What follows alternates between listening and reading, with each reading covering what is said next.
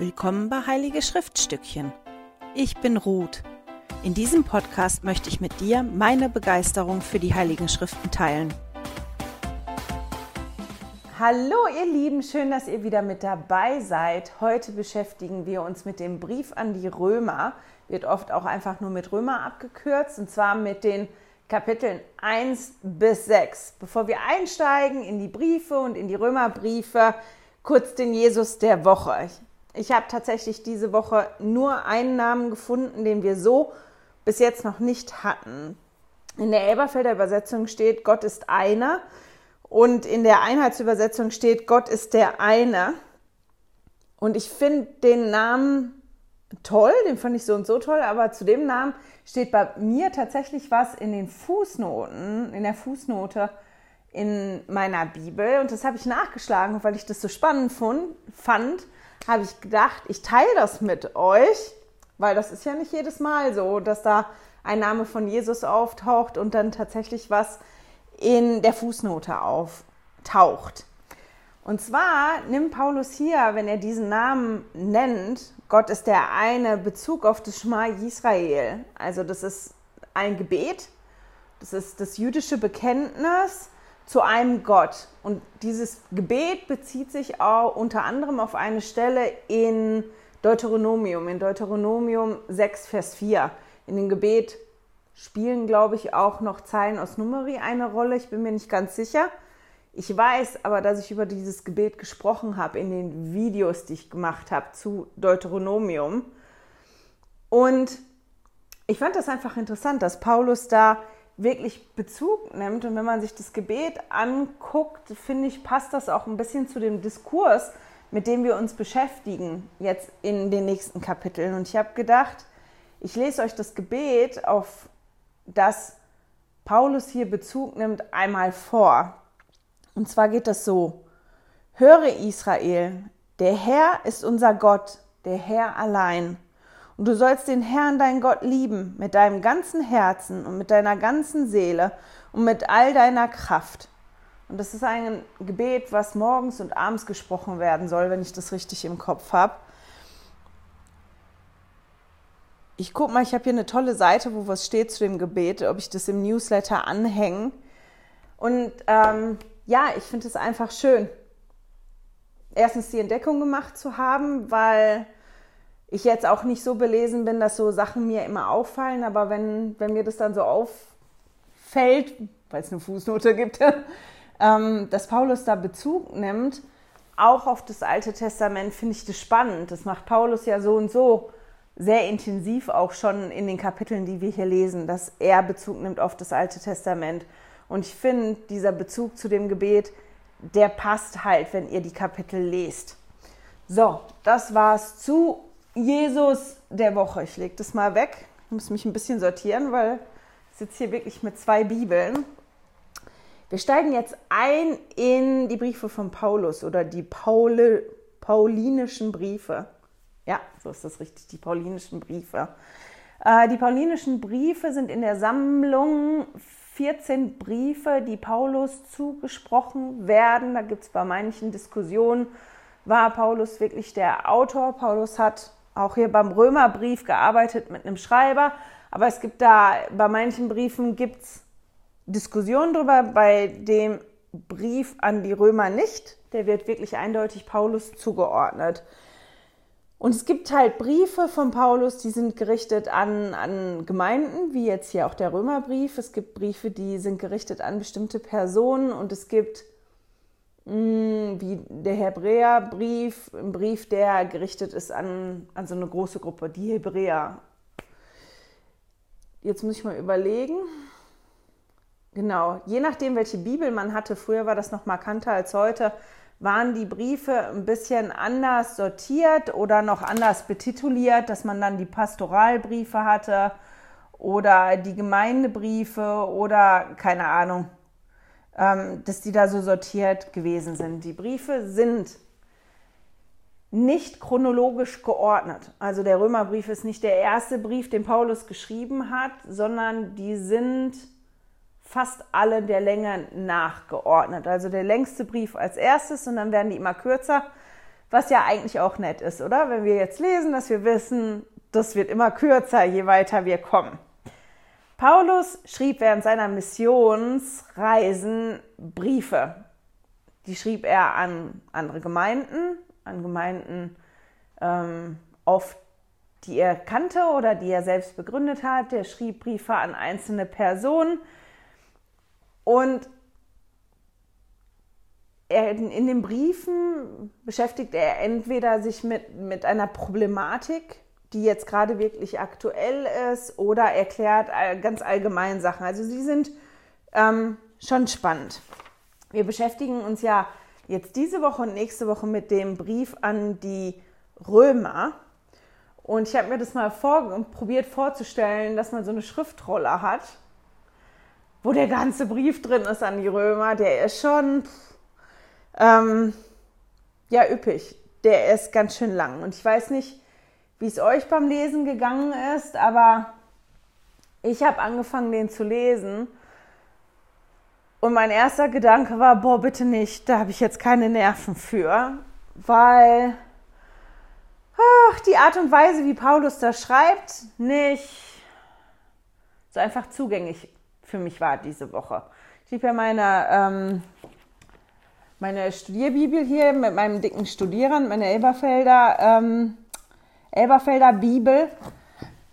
Und nach einem halben Kapitel habe ich die erstmal zur Seite gelegt und habe mir die Einheitsübersetzung geholt, weil die Elberfelder Bibel sehr ja, schon poetisch ist in der Beschreibung. Und manchmal habe ich das ganz gerne, das ist eigentlich ganz toll.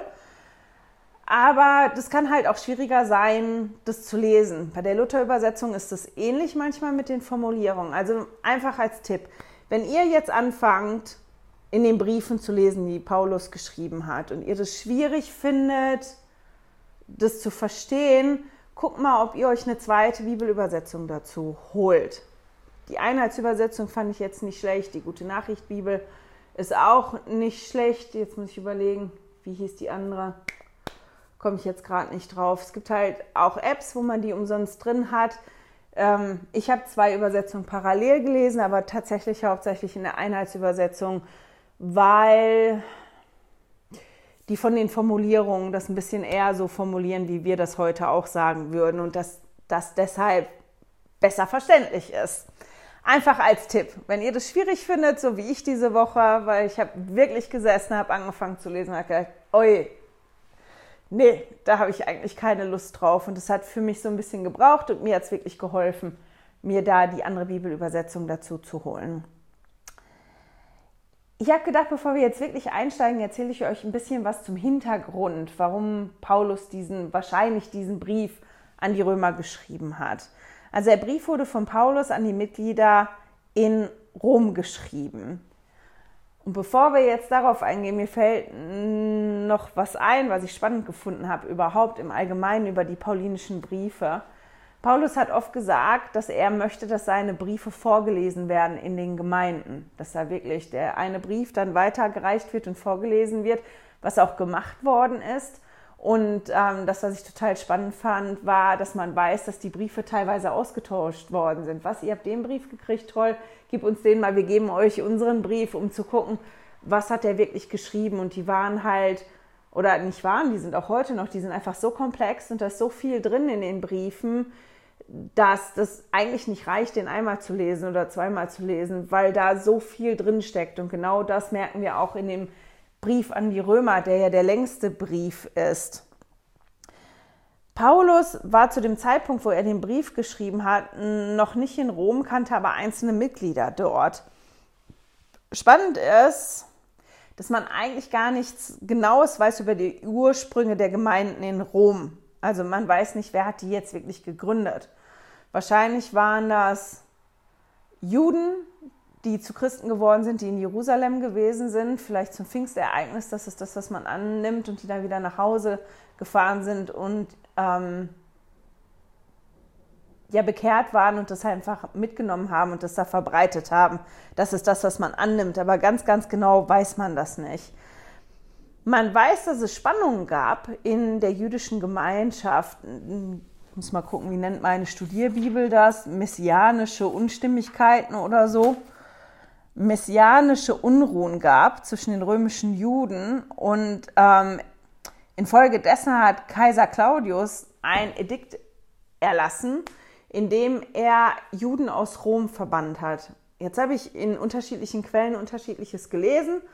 Ich hatte jetzt keine Lust, da so richtig tief einzutauchen. Insofern weiß ich nicht genau, was jetzt richtig ist. In, in ähm, ach, im Internet habe ich in einigen Quellen gelesen, dass die kompletten Juden aus Rom vertrieben worden sind. In anderen Quellen habe ich gelesen, dass nur ein Teil, also eine bestimmte Anzahl von Juden vertrieben worden ist. Die mussten Rom verlassen wegen dieses Edikts von Kaiser Claudius.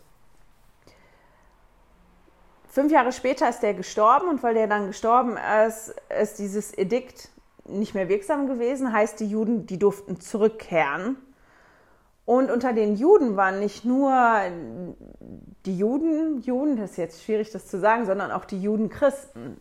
Auch die, ein Teil von denen oder alle von denen, ich weiß das ja nicht genau, mussten Rom verlassen. Und als jetzt der Ede dieses Edikt erloschen ist, durften die ganzen Juden, Juden und Judenchristen zurückkommen nach Rom. Und die jungen Christen, die mussten halt feststellen, dass in diesen fünf Jahren, wo die nicht da gewesen sind, die Gemeinden in Rom sich ein bisschen verändert haben.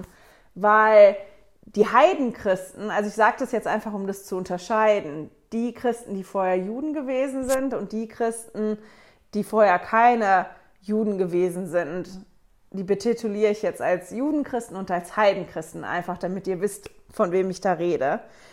Und die Judenchristen haben halt festgestellt, dass in den fünf Jahren sich das wirklich verändert hat, dieses ganze Leben in den Gemeinden und dass das sehr, sehr unjüdisch geworden ist in der ähm, Frömmigkeit und auch in dem, wie das praktische tägliche Leben ausgesehen hat. Und das hat zu Spannungen geführt zwischen den zwei Gruppen, weil die Heidenchristen ja gar nicht den Sabbat gehalten haben, warum auch, sich an die Sabbatregeln, die nicht koscher gegessen haben, die waren nicht beschnitten. Das war eine Thematik, über die haben wir ja schon mal gesprochen, ähm, die da auch wirklich gewesen ist. Und diese Spannung, die waren halt so intensiv, weil die sich wirklich nicht darauf einigen konnten, wie genau folgt man denn jetzt Christus nach die hat zu Spaltungen geführt. Die haben wirklich wie gespaltene Gemeinden gehabt. Das eine waren die Judenchristen, das andere waren die Heidenchristen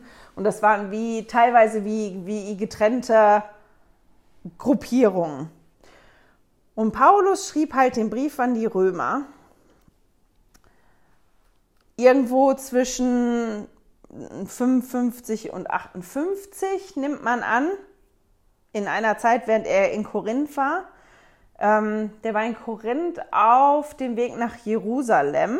Der wartete da, dass die Schifffahrt wieder anfing.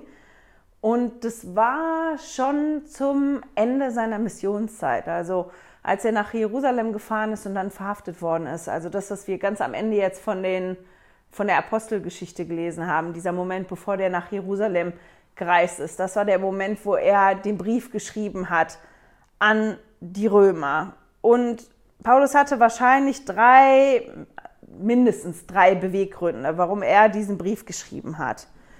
Paulus wollte immer nach Rom und da das Evangelium verbreiten und von Rom nach Spanien und in Spanien das Evangelium verbreiten. Und er hat gehofft, dass er Rom wie zu seinem Mittelpunkt, wie zur Basisstation machen kann, von, von wo aus er seine Missionsreisen starten kann. Und ähm, in dem Brief möchte er sich jetzt halt vorstellen, bevor er kommt. Hallo, ich bin Paulus, ich glaube an das und das und es ist wichtig, dass ihr das über mich wisst. Das ist einer der Beweggründe, den man annimmt, den Paulus gehabt hat. Das zweite ist, dass er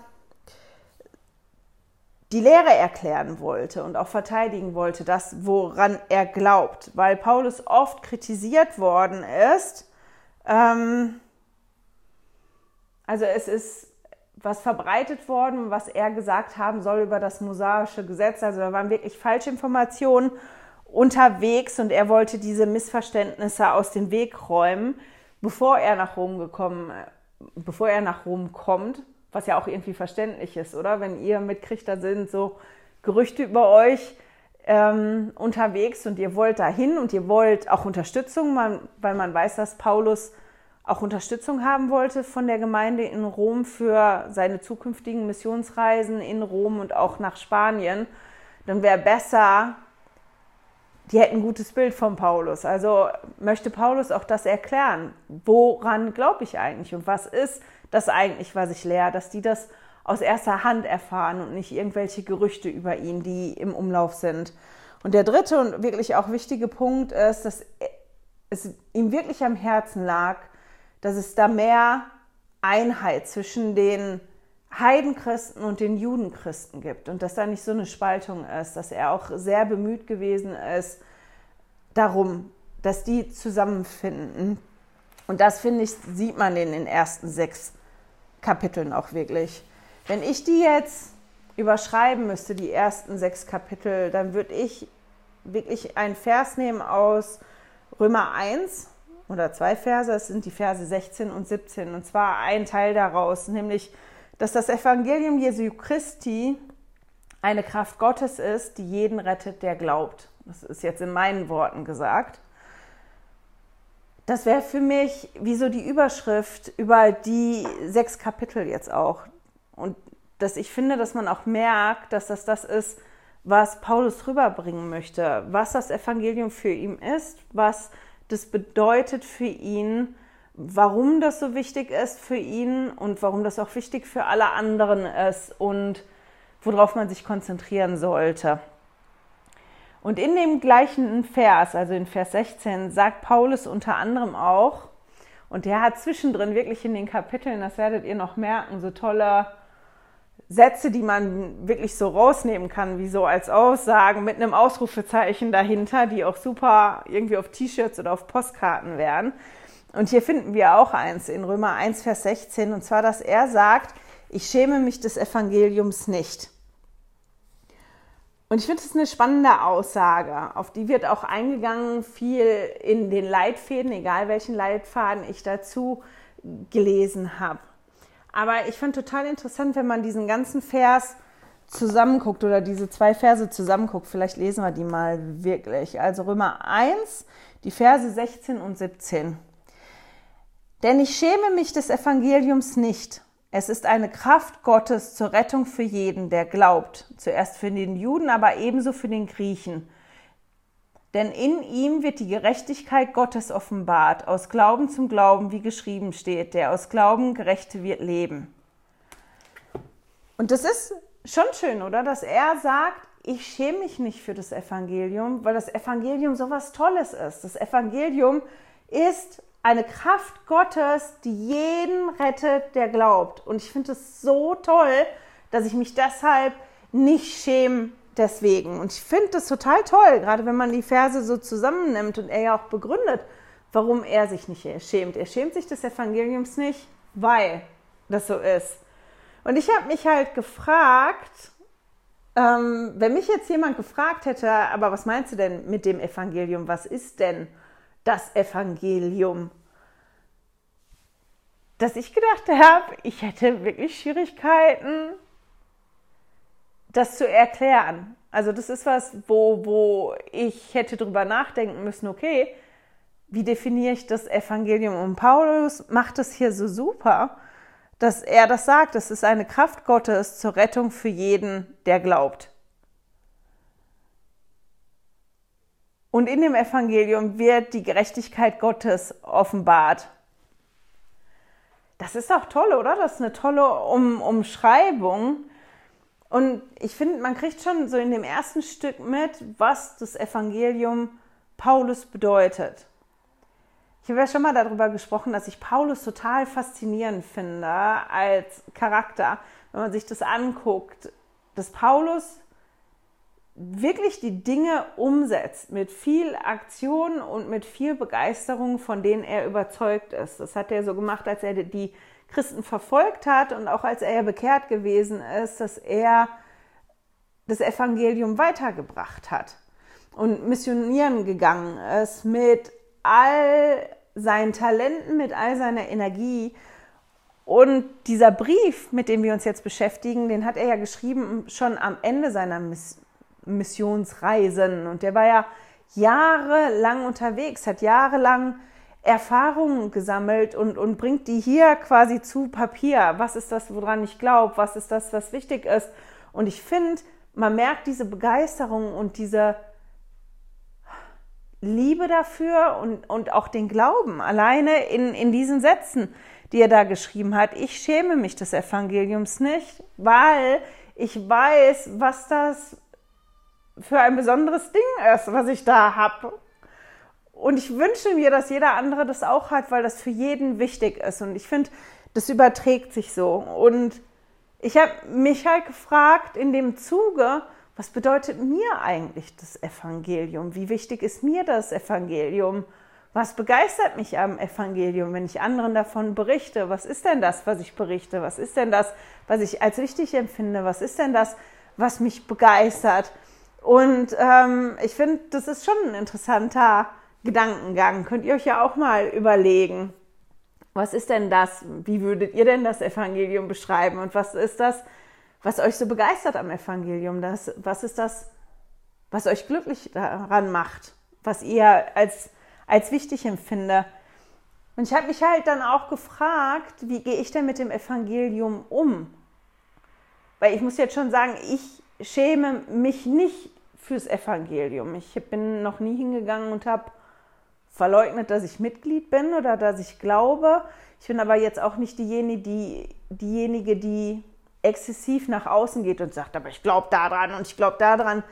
Ähm, bin irgendwo dazwischen und ich glaube, dass die meisten von uns irgendwo dazwischen sind. Aber ich habe halt festgestellt, für mich, auch wenn ich das bei anderen beobachte, dass je selbstverständlicher ich das Evangelium lebe und mit einer Selbstverständlichkeit erkläre, woran ich glaube, desto positiver begegnen mir andere. Weil dann nicht so Raum ist, da so reinzuschießen oder irgendwas anzusetzen, um was kaputt zu machen. Ähm, ich weiß nicht, ob ich euch das anders erklären muss. Wenn jemand vor mir steht, von dem ich mitkriege, der ist total überzeugt von was, das ist dem wirklich wichtig, der glaubt da wirklich dran, dann kann ich das vielleicht da stehen lassen, weil ich mitkriege, demjenigen ist es wichtig, auch wenn ich vielleicht eine andere Meinung habe oder meine, dass das der glaubt, ist totaler Schwachsinn, als wenn ich mitkriege, derjenige ist so und so nicht so ganz so sicher. Wenn einer, hm, ja, ja, ich glaube schon irgendwie vielleicht daran, wenn das so rüberkommt oder wenn ich mitkriege, dem einen ist das eigentlich wirklich unangenehm, ähm, dann hat man schon andere Punkte, wo man angreifen kann oder nicht, als wenn man da so eine, so eine, ja, so eine glatte Fläche, ich stelle mir das jetzt gerade einfach vor, wenn ich jetzt wirklich eine Mauer kaputt machen will und die Mauer ist glatt verputzt, dann ist es schwieriger, als wenn da eine Mauer ist, die schon irgendwo Risse hat oder so. Und ähm, das ist das, wie ich mir das vorstelle, wie ich das nach außen trage. Wenn ich das nach außen trage und, und ähm, weiß, das ist das, was mich begeistert, das ist das, was ich glaube und aber auch ganz offen kommuniziere, wenn ich Dinge nicht weiß oder selber Fragen habe. Ich habe das noch nie verheimlicht irgendjemandem gegenüber, wenn, wenn ich irgendwas gefragt worden bin. Ähm, dass ich dann einfach gesagt habe, du, das weiß ich gerade ehrlich gesagt nicht. Das weiß ich nicht. Wenn dich das wirklich interessiert, dann kann ich mal gucken, ob ich eine Antwort darauf finde. Und ich habe festgestellt, wenn ich so umgehe mit dem Evangelium, mit dem, woran ich glaube, dass das Feedback, was ich kriege, fast durchgehend positiv ist. Und das ist für mich ein bisschen dieses, mich nicht zu schämen fürs Evangelium. Ich glaube, dass das für jeden ein bisschen anders aussieht. Aber das ist ja was, womit ihr euch vielleicht mal die Woche jetzt auseinandersetzen könnt. Wie geht ihr denn um mit dem Evangelium? Und schämt ihr euch fürs Evangelium manchmal in manchen Situationen? Und wenn ja, warum? Um vielleicht zu gucken, wie kann ich denn da drin arbeiten? Wie kann ich da mit umgehen? Wie kann ich wachsen? Deswegen finde ich das immer wichtig für mich, manchmal auch zu sehen, wo ist es super, was läuft super und was läuft halt nicht so. Weil wenn ich das immer ignoriere, was nicht so läuft, dann kann das halt problematisch werden. Und ich finde solche Momente immer ganz gut. steigen wir mal ein bisschen noch ein. Ich habe wirklich, als ich die Kapitel zu Ende gelesen habe, gedacht, oi, und jetzt, was mache ich jetzt? Weil die sechs Kapitel so voll sind. Erstens habe ich Schwierigkeiten gehabt, habe ich ja gesagt, das überhaupt zu lesen. Ich habe Ansgar zwischendrin dann mal so ein paar Verse entgegengeworfen, damit der jetzt schon mal einen Vorgeschmack kriegt, wie, wie toll die sechs Kapitel jetzt sind zu lesen. Weil meine Güte, diese Woche, ich habe so Kopfschmerzen gehabt und wir in der Schweiz haben Feiertag gehabt. Wir haben den Nationalfeiertag am 1. August. Den haben wir gefeiert und am Montag hatten meine Männer frei und wir haben ein langes Wochenende gehabt und haben wirklich frei gemacht. Und ich hatte noch zwei Tage weniger jetzt, um das Video vorzubereiten und wusste gestern, so, ich muss jetzt, wenn ich das Video machen will, mich hinsetzen, das komplett lesen, komplett in den Leitfähig, ich muss das fertig vorbereitet haben, weil ich sonst keine Zeit habe. Und ich habe jetzt keine Zeit gehabt, das zur Seite zu legen und habe gestern wirklich ähm, zwischendrin auch Mühe gehabt, das überhaupt erstens zu verstehen teilweise, was meint Paulus jetzt überhaupt? Mag dem geschuldet sein, dass ich so müde bin und so Kopfschmerzen gehabt habe, dass ich gar nicht so richtig aufnahmefähig gewesen bin. Und es liegt aber auch daran, dass das so unglaublich voll ist, weil das so dicht ist, weil Paulus so viel da reinpackt. Und als ich das dann fertig gelesen habe, ich wirklich gesessen habe und gedacht habe, okay, ähm, äh, wie mache ich das jetzt? wie gehe ich das jetzt an? Weil ich annehme, dass die anderen Briefe ähnlich sein werden. Wie gehe ich das jetzt an? Und ich habe für mich jetzt beschlossen, dass ich einfach ein oder zwei Dinge rauspickt, die mir entgegengesprungen sind, mit denen ich was anfangen kann, wo entweder, wo das spannend ist, irgendwas, was ich total spannend finde, oder irgendwas, was ich für, wirklich für mich heute ins Heute transportieren kann, was für mich deshalb eine Wichtigkeit hat. Und so machen wir das jetzt einfach. Also Paulus spricht hier viel über Gottes Gerechtigkeit, über die Gnade, über Werke, über Glauben. Und um den Text gut zu verstehen, es ist wichtig, sich einmal damit auseinanderzusetzen, was Paulus eigentlich mit den Begriffen meint. Mache ich jetzt hier nicht, weil das wird zu viel Zeit in Anspruch nehmen. Ihr findet da was zu in dem Leitfaden von Komm und folge mir nach für den Einzelnen und für die Familie. Für dieses Jahr, da sind Definitionen drin, die dir den Newsletter bekommen.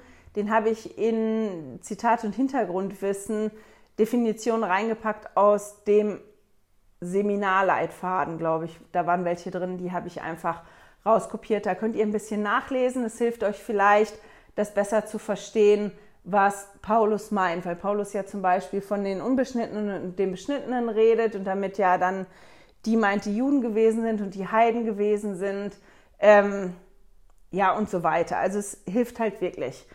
Und ein Gedanke, der bei mir aufgepoppt ist in dem Zuge, weil das da so wichtig ist zu wissen, was Paulus meint mit den Begriffen, dass das auch so und so generell was ist, was wichtig ist. Vor allem, wenn wir uns unterhalten oder uns beschäftigen, auch ähm, mit Menschen aus anderen Religionen. Ich gehöre ja der Kirche Jesu Christi der Heiligen der letzten Tage an.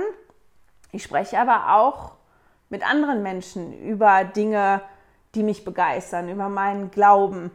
Ähm, Teilweise gehören die einer Religion an, haben sich aber nie beschäftigt damit. Andere sind, ähm, haben sich beschäftigt, ganz viel damit. Und ich habe halt festgestellt, dass es manchmal wichtig ist, auch danach zu fragen, was meinst du denn damit? Wenn du von Glauben sprichst, was ist denn Glauben für dich? Wenn du ähm, von Gnade sprichst, erklär mir das mal.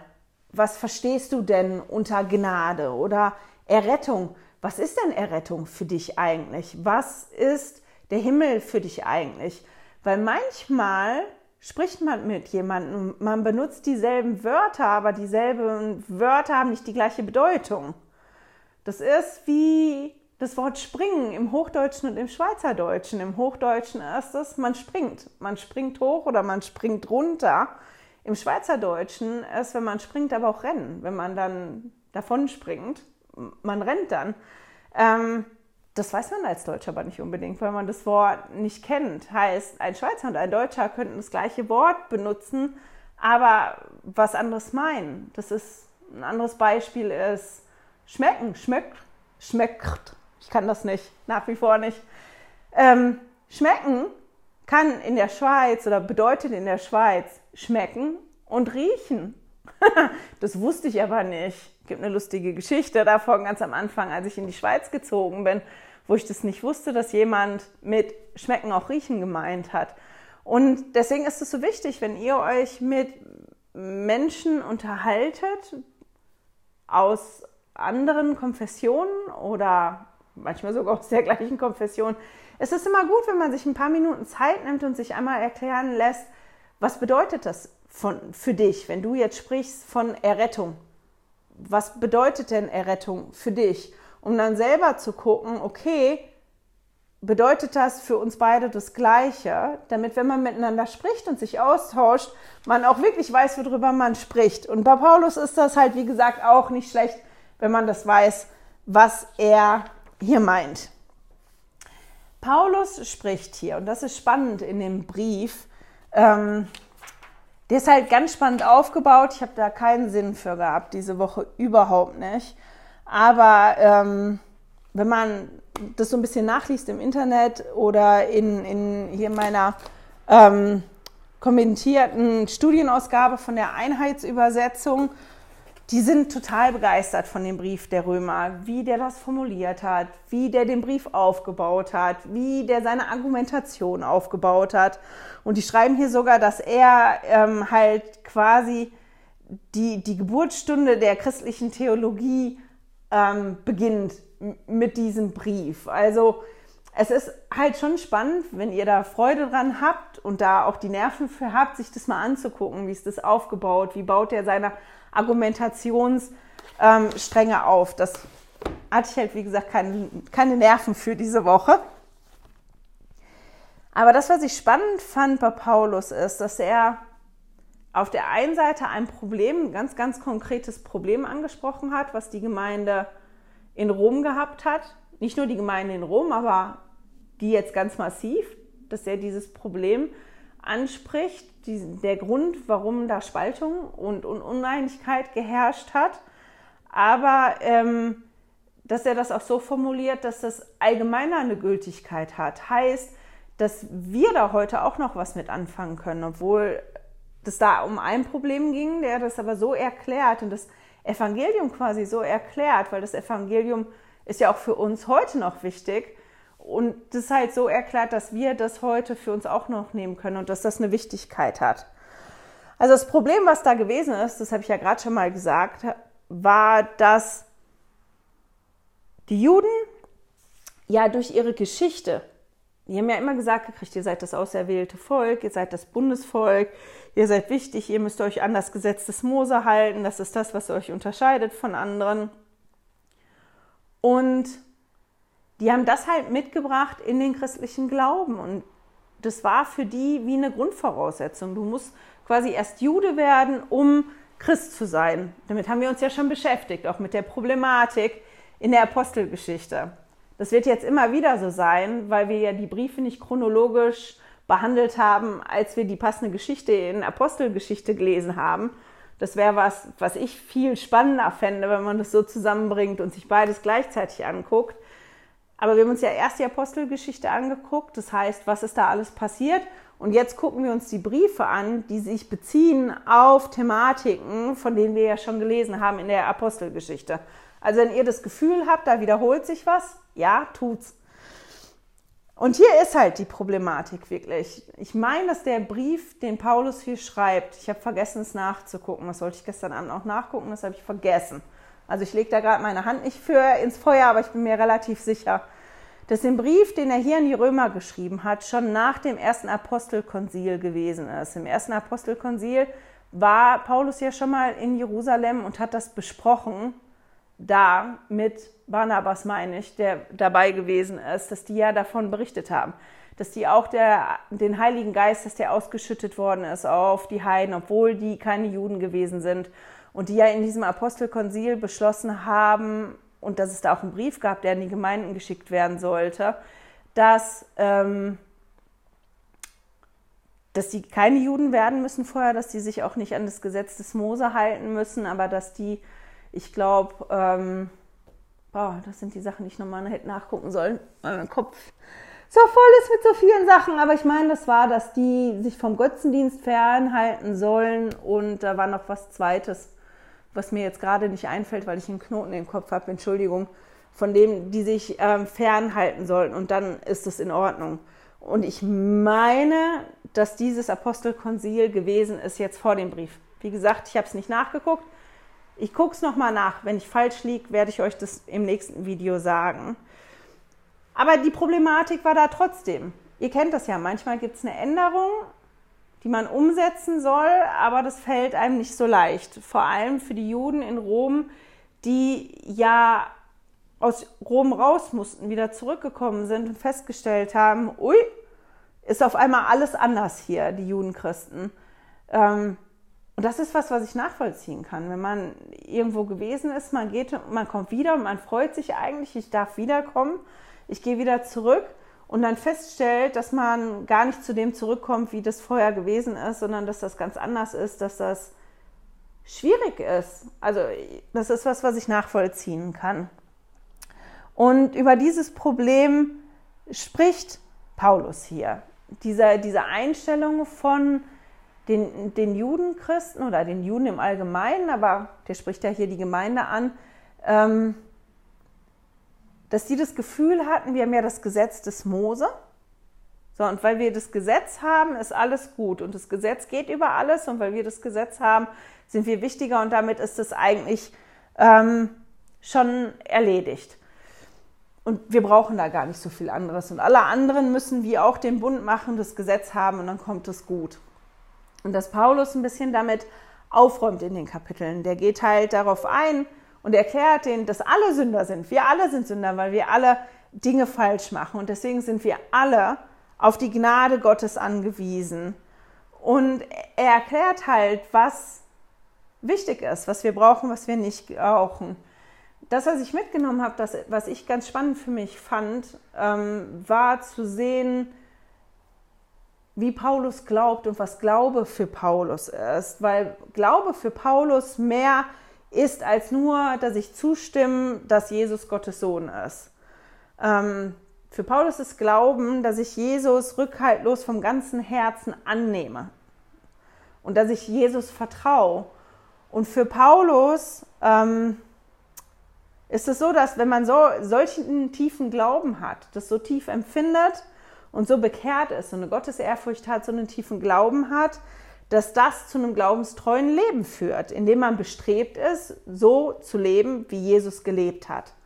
Das ist das, wenn Paulus halt von Glauben spricht. Und das ist das, warum ich das gerade erklärt habe, warum es manchmal so wichtig ist, sich anzugucken, was meint er denn jetzt damit? Und ähm, das ist halt schon interessant, sich in den Kapiteln anzugucken, wie argumentiert er, wie macht er das, dass er denen erklärt, dass nur wenn man das Gesetz hat, das nicht per se reicht, dass man das Gesetz hat. Und er nimmt verschiedene Beispiele und eigentlich gipfelt er damit, dass der dann Abraham als das Beispiel hernimmt. Den Vater der Väter, den, mit dem Gott als erstes den Bund gemacht hat. Das ist schon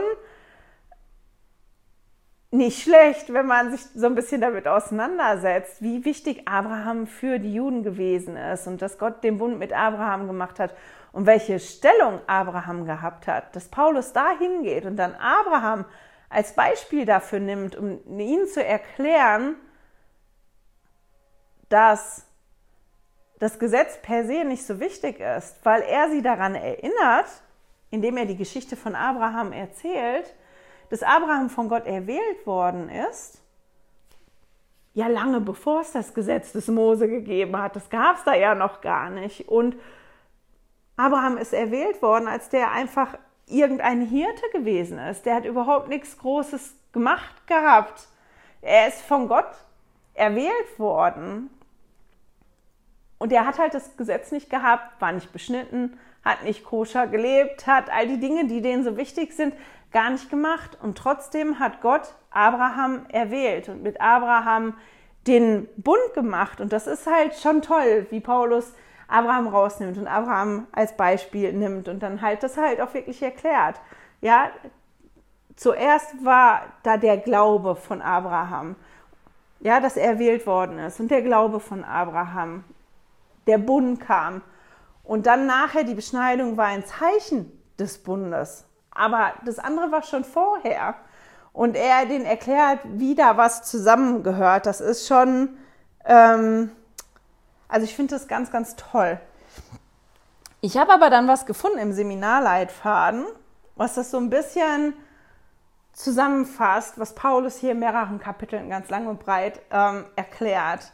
Nämlich, was kann uns retten? Was errettet uns? Und die haben ein tolles Bild genommen. Ich muss das mal Ansgar gleich unter die Nase halten. Ich hoffe, dass der das jetzt einblenden kann und dass ihr das jetzt seht. Wenn nicht und für die, die Podcast hören, also gar nicht sehen, beschreibe ich das mal. Die haben da ein Bild im Seminarleitfaden, wo man ein Strichmännchen sieht in einer Wüstenlandschaft mit Kakteen und der Sonne, die scheint. Und man sieht, dass dieses Strichmännchen durstig ist und dass da auf dem Hügel oben eine Flasche Wasser steht. Und dann steht da halt, was kann uns retten? Und die nennen halt drei Punkte und ich finde das ist total spannend.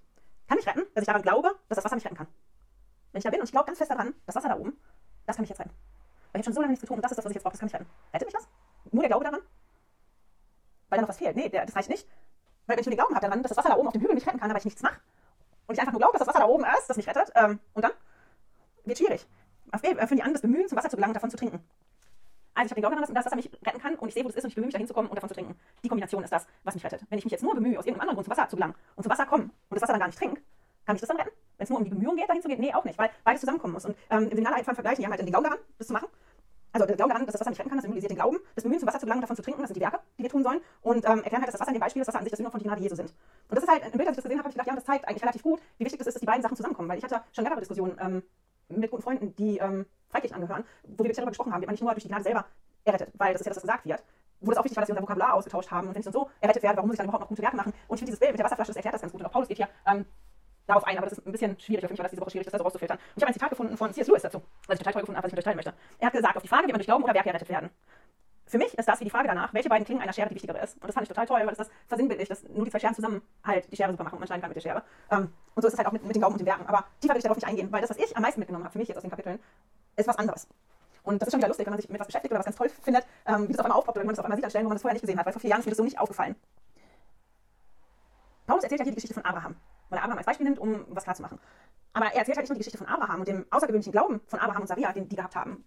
Weil er erzählt wirklich die Geschichte, ich weiß nicht, ob ihr euch erinnert an Abraham und Saria, die beiden, die sehr alt schon gewesen sind, sehr, sehr alt und die keine Kinder hatten. Und wo Gott denen versprochen hat, ihr werdet Nachkommenschaft haben, die wird so zahlreich sein wie der Sand am Meer oder die Sterne am Himmel. Ich weiß nicht, ob ihr schon mal am Strand wart oder im Sandkasten euren Finger nass gemacht habt und in den Sand rein seid und dann probiert habt, die Sandkörner auf euren Finger zu zählen, die daran kleben. Das ist schon schwierig. Wenn ihr euch das dann vorstellt, dieser Mengen und dieses Versprechen, was der Herr Abraham und Saria gemacht hat da und, und dieser Glauben und den Vertrauen, den Abraham und Saria hatten in, in dieses Versprechen, was ja zu schön gewesen ist, um wahr zu sein oder nicht. Das so kann ja gar nicht, weil wir sind ja schon so alt und unser Körper ist so alt und das kann nicht passieren. Aus 5000 Gründen. Davon erzählt Paulus. Aber weil er davon erzählt, erzählt er ja auch vom, vom Herrn.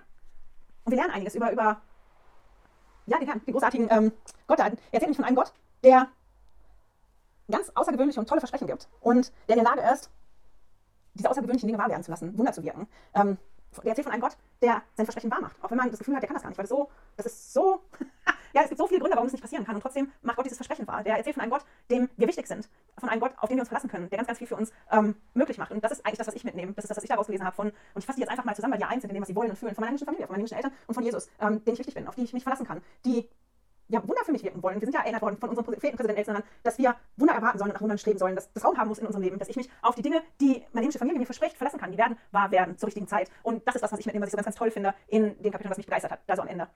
Das war's für diesmal. Ich hoffe, ihr findet auch irgendwas. Ich hoffe auch, dass ihr ein bisschen leichteren Zugang findet als ich. Ich habe wirklich Mühe gehabt gestern. Ich hoffe, dass es ein bisschen besser wird jetzt im Laufe der nächsten Wochen. Genau. Große Hoffnung für uns alle. Ich wünsche euch eine wunderschöne Woche und hoffe, wir hören und sehen uns nächste Woche wieder. Tschüss. Hey, danke fürs Zuhören. Dieser Podcast ist die Audiospur von meinem YouTube-Video. Wenn du mich also nicht nur hören, sondern auch sehen möchtest, findest du mich auf YouTube unter Heilige Schriftstückchen. Melde dich auf www.heiligeschriftstückchen.ch für meinen Newsletter an und erhalte Zitate und Links passend zu jeder Episode. Außerdem findest du mich auf Facebook und Instagram, auch unter Heilige Schriftstückchen. Auf Instagram allerdings mit UE statt mit Ü.